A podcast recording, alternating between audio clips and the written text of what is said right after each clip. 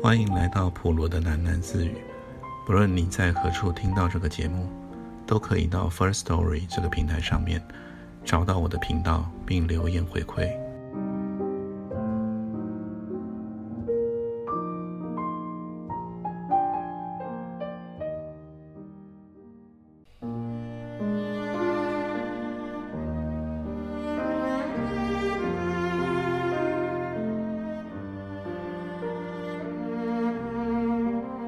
今天又要开始新的一集，名称是《神女峰》。轮船码头比任何一个集市都要拥挤和肮脏，滞留此地的人们，有的蹲着，有的站着，还有的四仰八叉的躺在了仅有的几块空地之上，张大嘴，呼吸着污浊的空气，一边打着响亮的呼噜。轮船尖利的汽笛声。没有惊动那些人，很明显，他们并不是旅客。最后的两名旅客，大概就是苗月和李勇。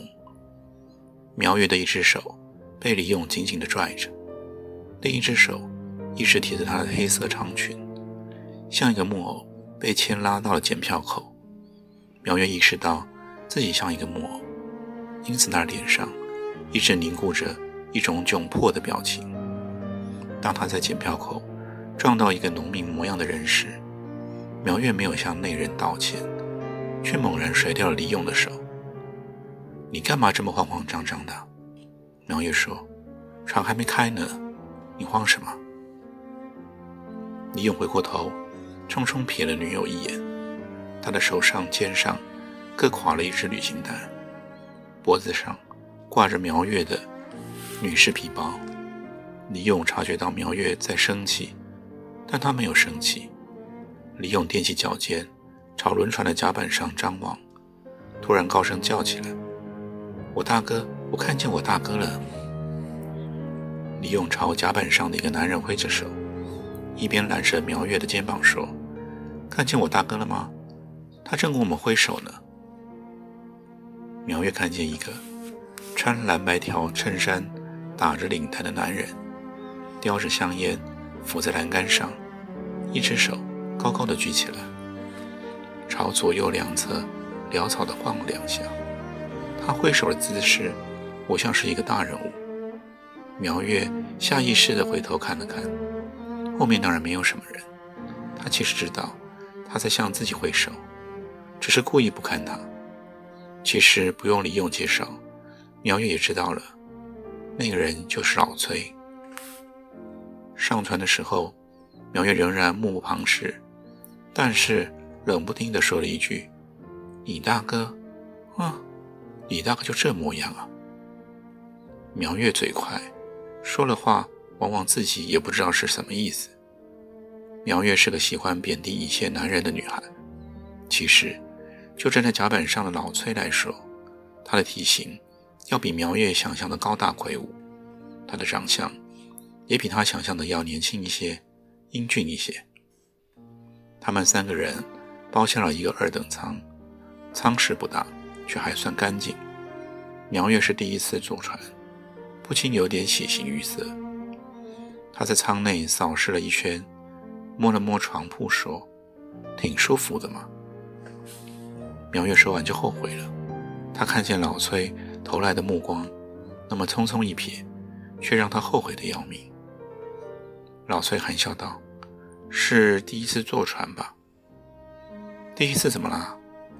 苗月说：“坐轮船有什么可得意的？又不是坐航空母舰。”老崔愣了一下，看看李勇，说：“厉害。”他就是嘴厉害。李勇说：“心眼还挺好的。”谁告诉你我心眼好的？苗月说。你根本不了解我。李勇尴尬地笑了笑，转移话题说：“就我们三个人，没有外人来了，这多痛快啊！大哥还是你英明，坐二等舱就得包舱。有钱吗？有钱就能摆阔。苗月从小包裹取出了化妆盒，细细的在脸上补了点妆。苗月对着小镜子说：“我倒希望再来一个人，有趣一点的人，要不这一路上还不把人闷死啊？”苗月听着两个男人无言以对，总算觉得解了气，又觉得他们嘴笨，忍不住偷偷一笑。他从镜子后面偷窥两个男人，他们都微笑着，脸上是一种相仿的宽容的表情。李勇这时候。凑到了苗月的耳边，轻声说：“你对我大哥客气点，你忘了你的工作都是找他帮忙的吗？”苗月撇了撇嘴，想说什么又忍住了。苗月的报复本来已经完成，没想到李勇紧接着就做了那件事。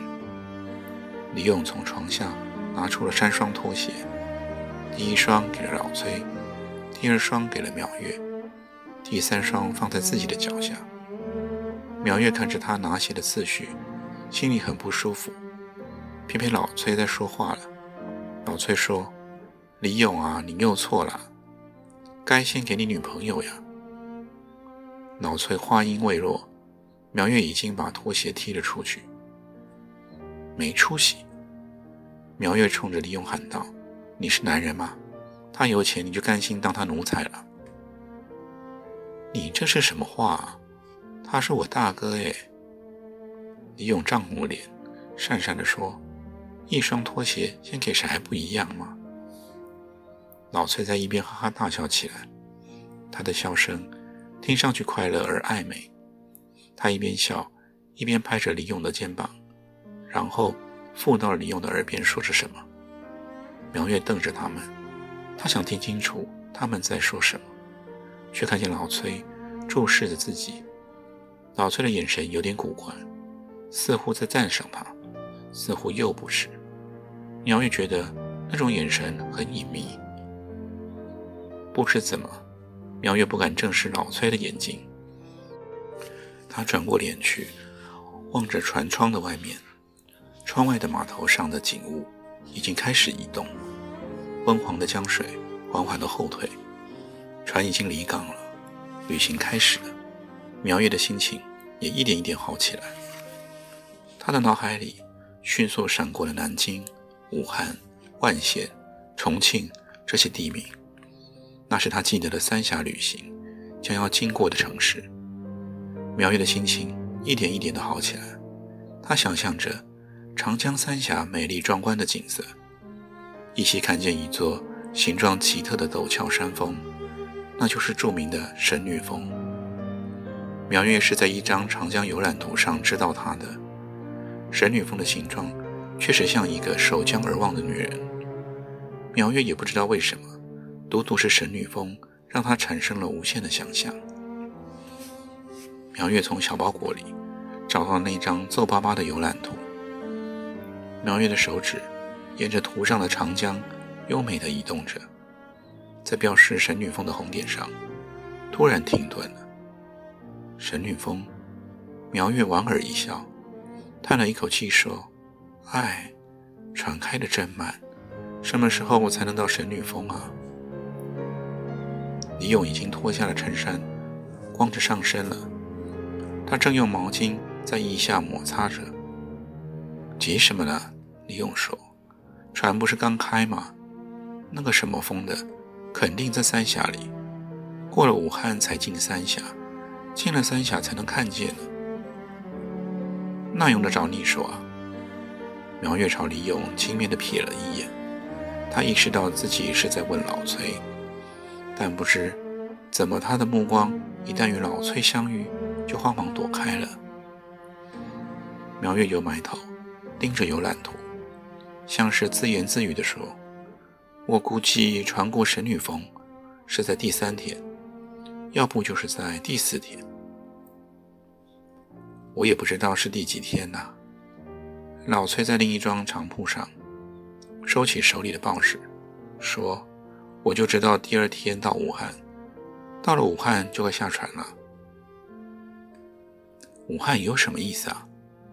苗月仍然低着头说：“我小姨妈就住在武汉。”我妈去过那儿，说夏天热死人，冬天又冻死人，又没什么好玩的。我知道三峡很美，武汉很没意思，可我呢就是没空往上游走啊，没时间呢。老崔说：“我要是像你们这么自由自在就好了。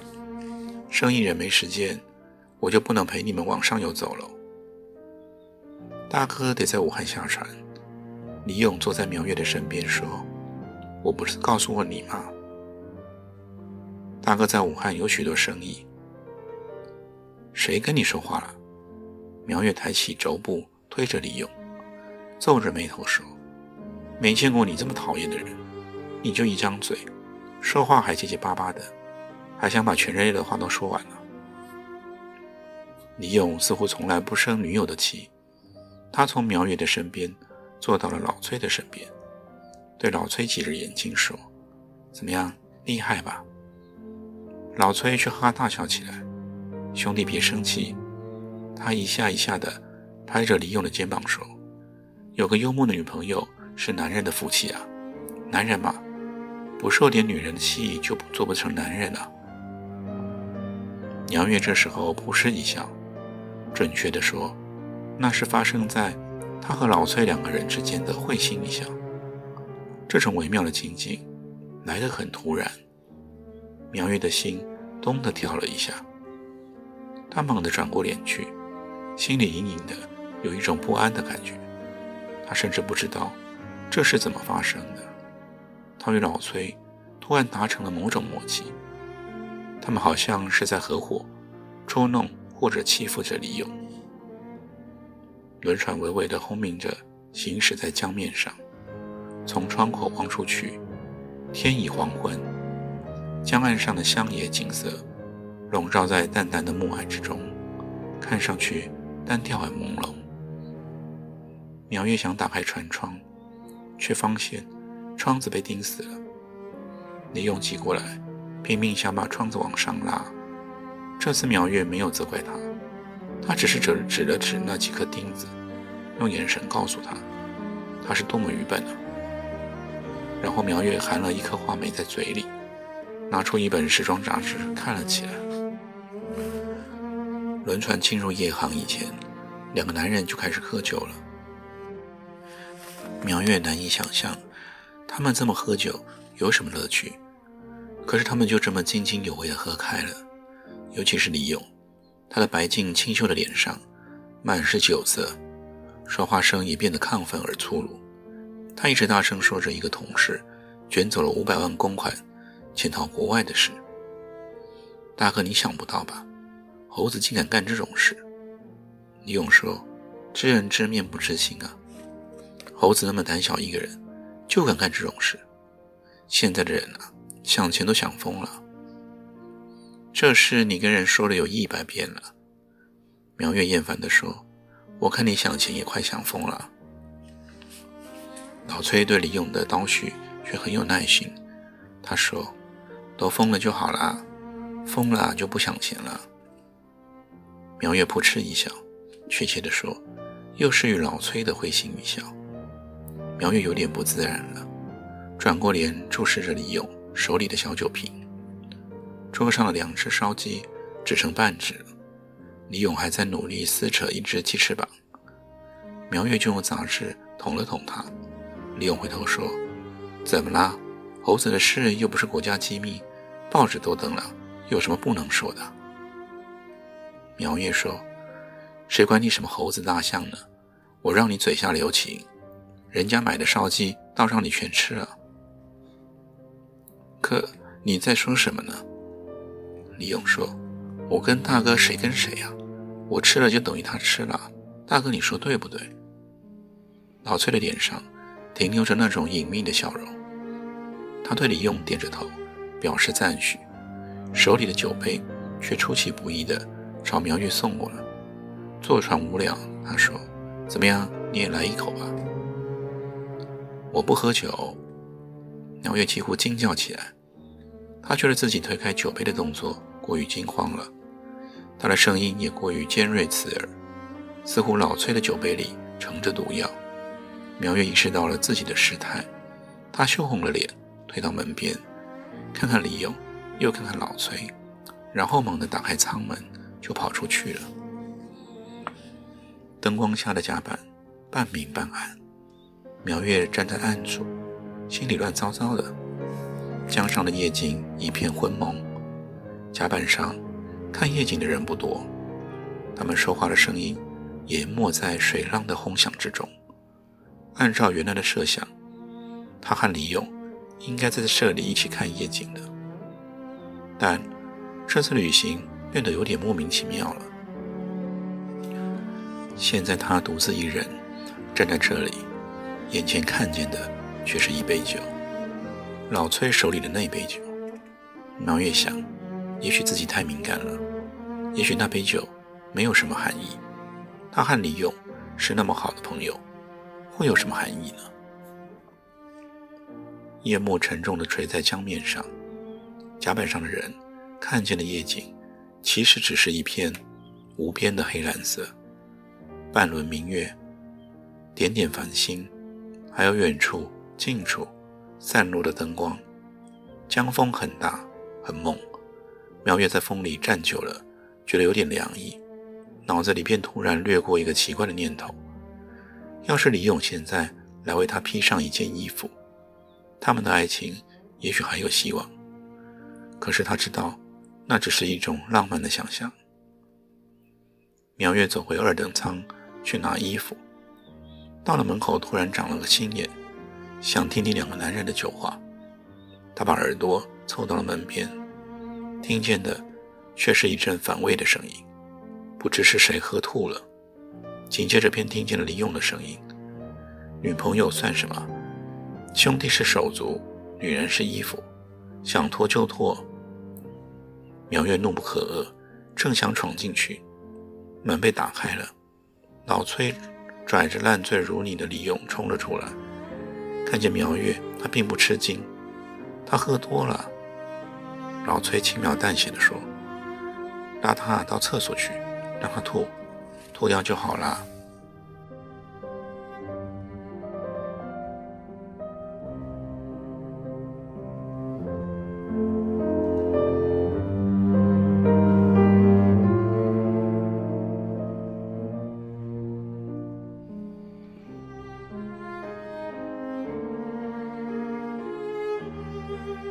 今天就先念到这里，我们改天见。